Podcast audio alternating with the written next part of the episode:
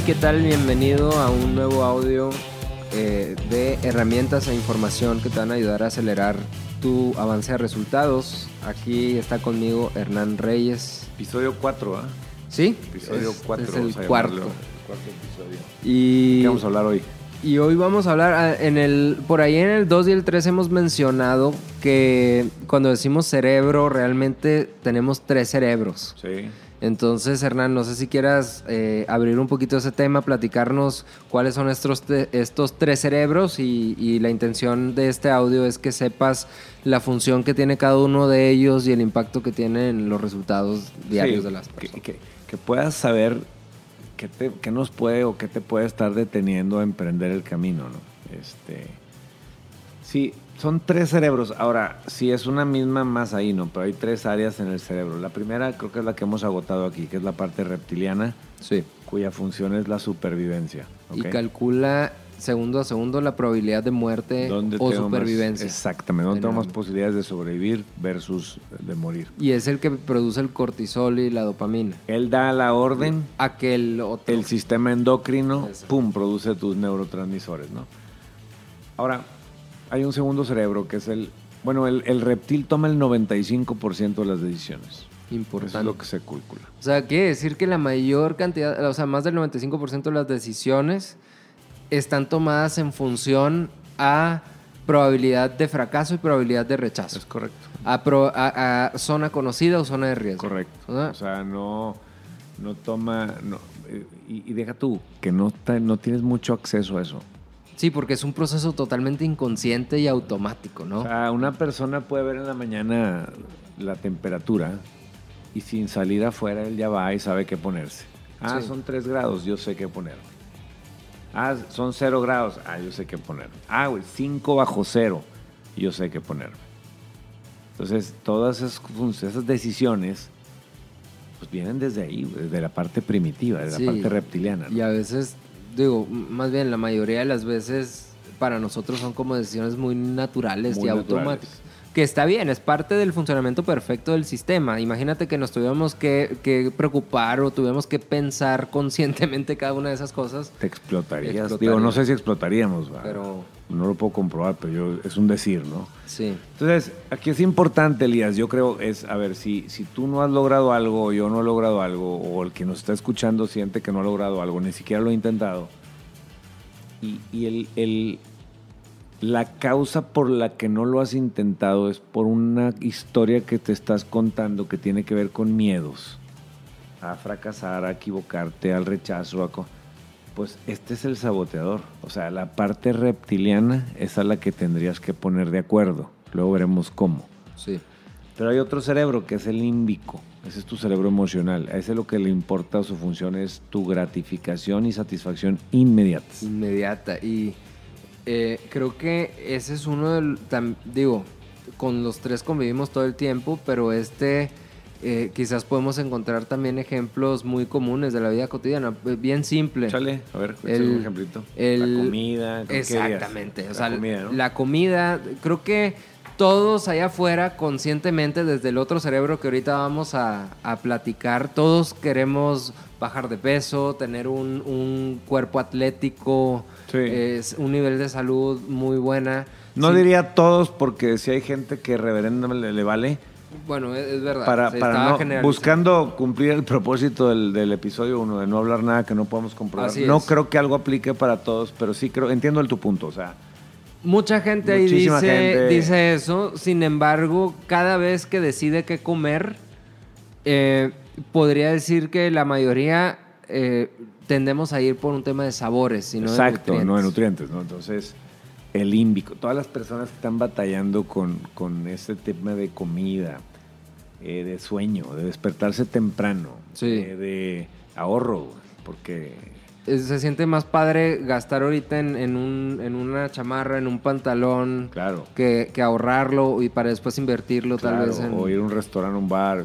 Exacto. Bueno, ese tipo de placeres es un tema del cerebro límbico. Sí, y, y por ejemplo en, en el día a día profesional, el, el quizás lo dejo para después ¿no? Definitivo, es mucho más placentero. Sí, ahorita mejor voy, me echo un café, ahí cotorreo con la gente y, y me ocupo de estas cosas para después, ¿no? Llego de la oficina y tengo opción de leer un libro o ponerme una serie en Netflix. El límbico se va a ir por el Netflix, el límbico se va a ir a esas series, es, es- es parte de.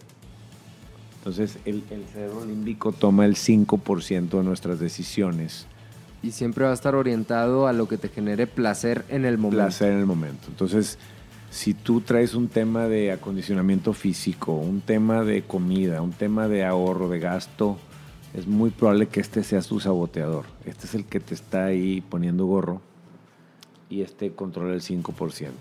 Sí. Y Ahora, tenemos otro, tercero, otro cerebro que es el neocórtex. el neocórtex o el consciente. Sí, y me gusta mucho, eh, a veces he escuchado que lo explicas que si fuera un celular, el neocórtex es lo que tenemos disponible en la pantalla, en la ¿no? pantalla. Das cuenta que es la pantalla y el, el- el reptiliano es el internet. Así es, o sea, el, el neocórtex es el consciente, son esos pensamientos o esa información a la cual tú tienes acceso y que conscientemente puedes razonar y puedes pensar, es aquel que, que se pone metas. Es el que está escuchando, el que te hizo que estés escuchando este podcast porque quieres saber más para producir un resultado, quieres tener más conocimiento. Así es. Es el que sabe que es mejor comer melón que cuatro de barbacoa. Sí, es- pero ahí es donde después, eh, aquí el dilema, o creo que el tema principal o el meollo de este asunto, es que el neocórtex no es el que decide. Tiene 0% en toma de decisiones. Así es, entonces es, es el güey que sabe que quiere, sabe que es bueno, pero está a expensas de los otros dos que les importa a uno el- el- la seguridad y al otro el placer. El placer. Entonces, fíjate, en, en el límbico, más para complementarlo, es donde hemos, y a lo mejor ya lo dijimos en sesión, pero en el límbico es donde hemos inventado que para lograr cosas necesitamos disciplina, compromiso, actitud, trabajo en equipo. Y usamos como referencia a los atletas, porque pareciera que esas personas son disciplinadas, comen sano, se ejercitan por disciplina.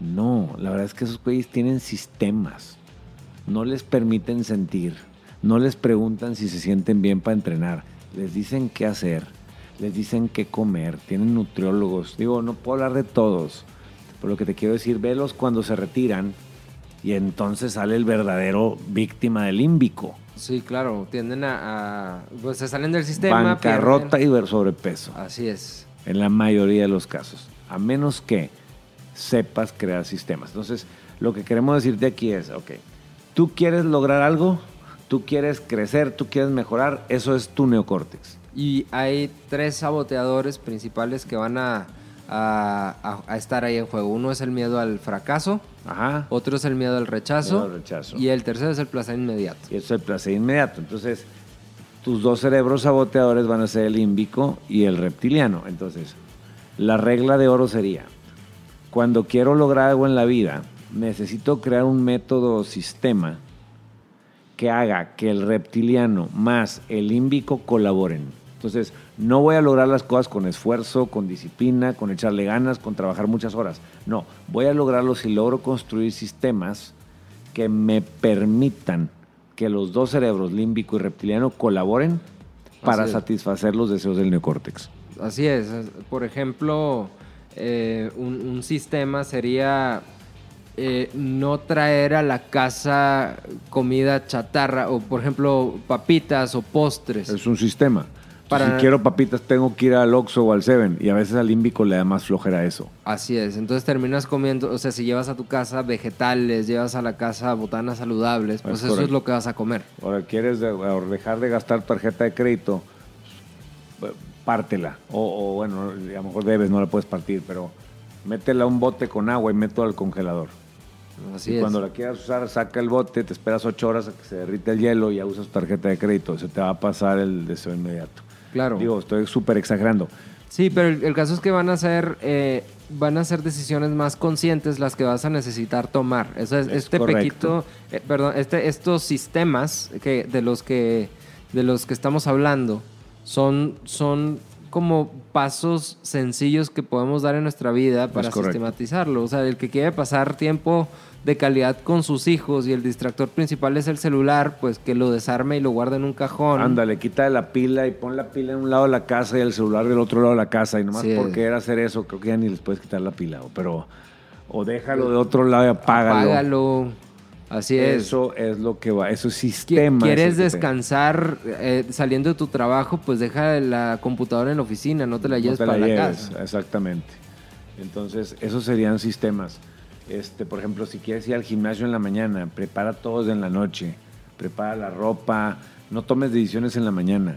Haz que el ímbico no tome decisiones Sí. de qué ropa ponerse, qué rutina hacer, qué desayunar. Prepáralo todo en la noche. Y entonces tú te, tú te vas. Si tú ves a Charles Barkley, por ejemplo, que fue imagen de Nutrisystem en 2009, Nutrisystem es un sistema que te envían tus comidas a domicilio. Ya no eliges, ya nomás agarras Y comes lo y que ya hay. comes. Y así de sencillo. Es, es- son sistemas. Ahora tú puedes crear los propios tuyos. Claro. El chiste es que sepas que necesitas un sistema. No necesitas fuerza de voluntad. Esa madre no existe.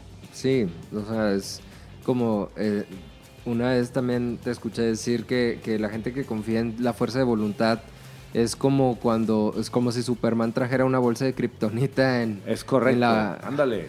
Cada Ahí vez va que con a la pelear. kriptonita y la resisto, ¿no? O sea, Sí. no va a pasar, güey. No va a pasar. Bien.